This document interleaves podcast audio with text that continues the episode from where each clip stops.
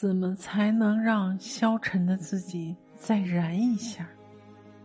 不知道别的行业是怎么样的，但作为一名文字工作者，在我们这行，丧是常有的事。小丧是稿子写不好，怎么都没有办法写出让自己满意的稿子，很是着急与沮丧。稍大一点的丧是。写作遇到了竞评，写不出来，会怀疑自己是不是江郎才尽了，会害怕自己再也写不出想要的文字，会担心自己失去了谋生的本领。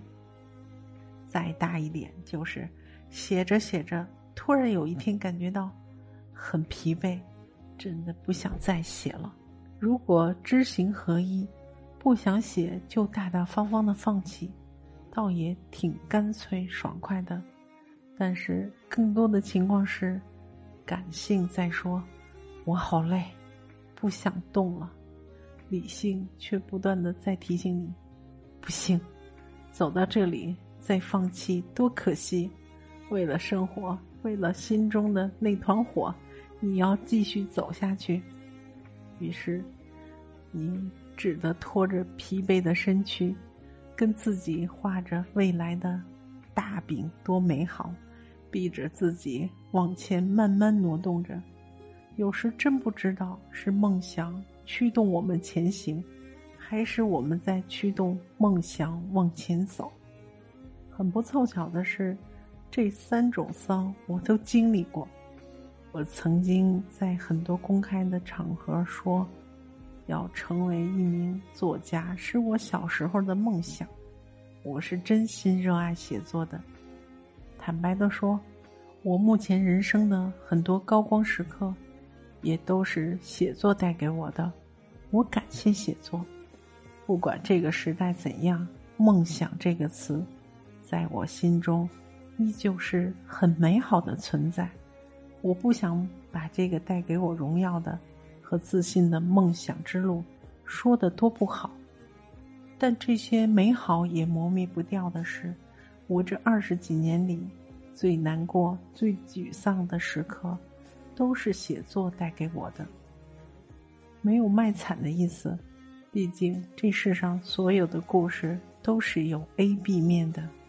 你想要 A 面美好，你就要承担 B 面的狼狈。这就是这个世界的游戏规则。既然下场参加了这场游戏，就要敢玩下去，更敢承担之后你可能会输掉整场游戏的结果。道理我们都是懂的，但每一次走过这条路，遇到瓶颈的时候，还是会在心里想：如果我不选择走这条路。是不是就比现在过得快乐一点？平行世界那段我们没有选择的路，究竟是不是更快乐一点，还是更悲伤一点？我们谁都不知道。唯一能肯定的是，这种站在故事的未来，用着上帝视角去评判曾经自己的选择，乃是真人性。真人性告诉我们。人这一辈子，不管你选择哪条路，是活成你理想的样子，还是活成大多数人的样子，你都会遇到很多很难过、很沮丧的时刻，都会在吃薯条、汉堡的时候担心长胖，在做着日复一日的工作时，会想：我这辈子是不是真的就要这样平凡的过一生？在看着偶像剧时，有那么一刹那会想：我要是过上那种人生多好啊！哪怕是所谓的理想生活，过久了，等变成了习惯，理想的生活也会变成平凡的生活，也会滋生疲惫和粗糙，也会让你丧，让你难过，让你困惑。这才是人生的真相。讲了这么多，只想说一件事：如果你偶尔会觉得生活很丧，那么恭喜你，你的人生过得很健康。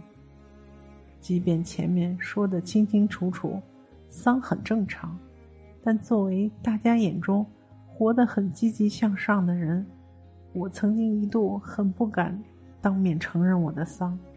我记得很清楚，前几年我遇到一件很难过的事，正在崩溃的时候，恰巧我的朋友打过一个电话来，我强作淡定的跟他说了几句，最后没忍住在电话里哭了起来。当时我的朋友在电话里想安慰我，跟我说了一句话：“你的文章鼓励了那么多人，告诉大家要坚强，要勇敢。”你自己怎么能这么脆弱？你要振作起来。很长一段时间，我因为他的这句话，深深自责着。每遇到一点事，就想沮丧，想崩溃，内心都会有个声音跑出来说：“你是励志博主，你要坚强，你要给大家做榜样，你不能这样。”最后的结果是，处处压抑自己。假装坚强快乐，不敢在人面前崩溃，不敢说出自己的委屈，怕别人觉得我不够坚强勇敢。时间久了，内心很容易变得不健康。最严重的时候，每天闹钟响起，就算我还没有完全清醒，但只要意识到新的一天来了，脑中出现的第一个念头是：怎么又要过一天？那段时间，我活得很疲惫。我不知道每天存在的意义是什么，我不知道我为什么要努力，为什么要挣钱，即便过得这么不快乐，我也只知道我必须要努力，要活成别人眼中积极努力的样子。直到后来，我才明白，我那个朋友当初是在用标签来束缚我。而我竟然也接受了这种标签，给自己一次一次的设限，不允许自己丧的后果是，后来我花了很长时间，花了很大精力，才让自己慢慢变得快乐起来。不丧不代表你过得开心，表露出自己的丧，也不代表你不够坚强勇敢。这是后来我才明白的道理。我们都放大了一两次的不开心、不努力的后果，一旦感觉自己不努力、不上进，就会自我怀疑：我是不是很丧、很消极？但真的没有必要这样庸人自扰。丧一次两次没有关系，天塌不下来，世界也不会崩塌。此刻不想努力，那就摆成大字躺在地板上，等你休息好了。储足了精力，再爬起来，继续行走江湖。有一种丧叫做丧后有余生，有一种坚强叫做短暂丧后方能继续坚强，有一种勇敢叫做你敢接受自己的丧。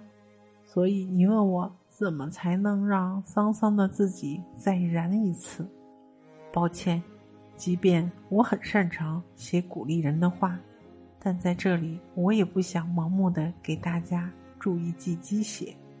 如果你很喜欢自己丧丧的状态，只是被网络上贩卖的焦虑影响，怀疑自己的状态是不是不好，我的建议就是，好好想想你想要怎样的人生。如果你很满意自己此刻的生活。也比较喜欢自己此刻的状态，那就不需要刻意的逼自己燃。我们接受有人不安分现状，努力往前跑，也能接受知足常乐，享受当下的人生模式。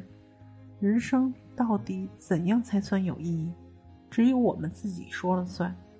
如果你此刻正在经历一段很丧的日子，很不喜欢这样丧丧的自己，我的建议很简单：一，接受人生这么长，每个人都会遇到短暂的丧意时刻，这也是健康的人生状态。短暂的状态不好，不必担心，你也不必太急迫的想去怎么度过这段日子，且将这段丧当做我们跑八百米，即便在最后三百米，我们觉得很难，真的坚持不下去，腿很酸，浑身很累，当下很不舒服。但在这个当下，不需要你刻意做什么，只要你把这一分半钟坚持下去，难过的日子自己会过去的。就像不求上进的玉子里面的废柴玉子，在经历了很长一段时间的丧以后，玉子的丧终于过去了。关于玉子的丧是怎么消失的，电影最后只给出了。自然消亡这四个有意思的字，人的心里的想法都是一瞬间的事，等待时间成熟，这时只需要外界轻轻一推就够了，最后都会慢慢变好的。人生很重要的一个课题是等，你要学会等待。二，接受此刻当下。你的不开心这种状态，并且分析原因，没有无缘无故的丧，大多数丧意时刻，都是你某种生活时间方式不那么好，生活对你的投诉。认真思考一下，你到底因为什么丧？如果因为努力了很久，没有好好的休息，一根紧绷的弦最后断了。那么你需要的是给自己好好放个假，休息一下。如果是因为付出没有得到回报，对生活很迷茫、很困惑，不知道接下来该怎么办，那就在生活没有给你回报的时候，试着自己给自己一点小小的正向反馈。完成一项工作，记得给自己一份奖励。如果坚持了很久的事，没有给你想要的结果，很沮丧，那么就请相信，你想要去的远方，唯有更加的努力、更加的坚持，才能到达。不要丧失信心，请坚信。第三，去做一件此时让你最焦虑的事，勇敢的迎难而上。关于。如何面对自己的丧？我做了多次尝试。起初看一些励志或者治愈的电影，能短暂的忘掉生活的不开心。最后慢慢对看电影治愈产生抗体，沉浸电影两个小时之后，再回过神，看到当下一地鸡毛的生活，依然会一个头两个大。